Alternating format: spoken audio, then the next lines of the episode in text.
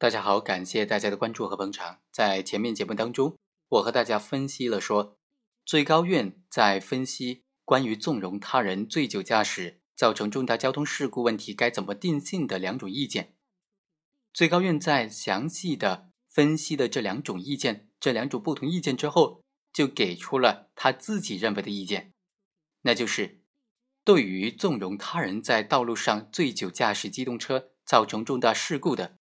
不应当以交通肇事罪来追究行为人的刑事责任。最高院研究室经过研究认为，主要的理由是在于以下的几点：第一，纵容他人酒后驾驶只是违反道路交通安全法的行为，不能够作为是否应当入罪的一个判定标准。司法解释当中并没有规定说纵容他人违章驾驶行为就可以构成交通肇事罪。而且当时法律法规当中也没有纵容他人违章驾驶的禁止性的规定。二零零三年，《中华人民共和国道路交通安全法》第二十二条才规定说，饮酒的不得驾驶机动车，且任何人不得强迫、指使、纵容驾驶人违反道路交通安全法规和机动车安全驾驶要求来驾驶机动车。根据这个法规啊，可以确认。纵容他人酒后驾驶是违反道路交通安全法的行为，但是对于这种违反道路交通安全法的行为，能不能构成犯罪呢？刑事法律以及相关的司法解释当中，并没有做出明确的规定。那在法文明文规定的情况之下，就不能够将这种违反道路交通安全法的行为作为是否应当入罪、是否应当追究刑事责任的评判标准。第二。从行为的性质来看，纵容它是一种放任的行为，应当由民法和行政法规来调整。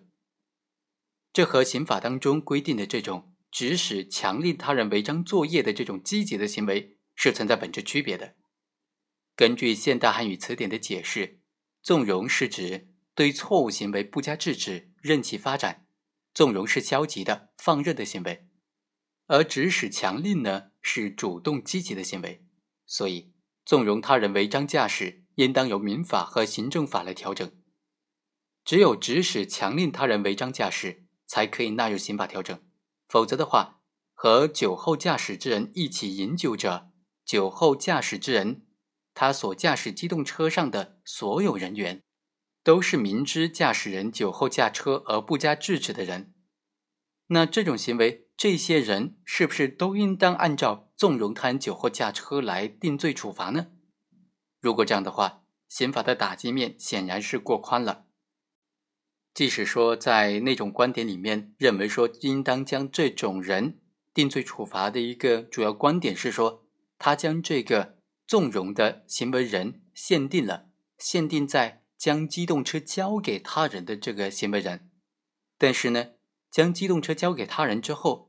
他人是否亲自驾驶、是否醉酒驾驶等等，都是不由出借方掌控的。如果其他人出了交通事故，出借方就都得承担连带的刑事责任，仍然难以避免在司法实践当中打击面过大这种局面。中国本来就是人情社会嘛，这种借车的行为本身是比较普遍的，在法律没有做出明确规定的情况之下，如果将这种行为纳入刑法惩治范围，就很有可能会引发负面的评论了。第三点理由是认为说，交通肇事罪是过失犯罪，这个罪名的成立是以行为人对事故负有相应责任，并造成一定危害后果为前提。司法解释当中明确规定，从事交通运输的人员和非交通运输的人员违反交通运输管理法规，发生重大交通事故。必须在分清事故责任的基础之上，根据具体危害后果，依据法律来定罪量刑。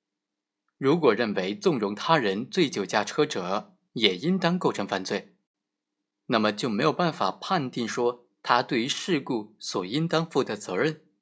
由此将造成定罪量刑上的极大的困难。好，以上就是最高院的态度，我们下期再会。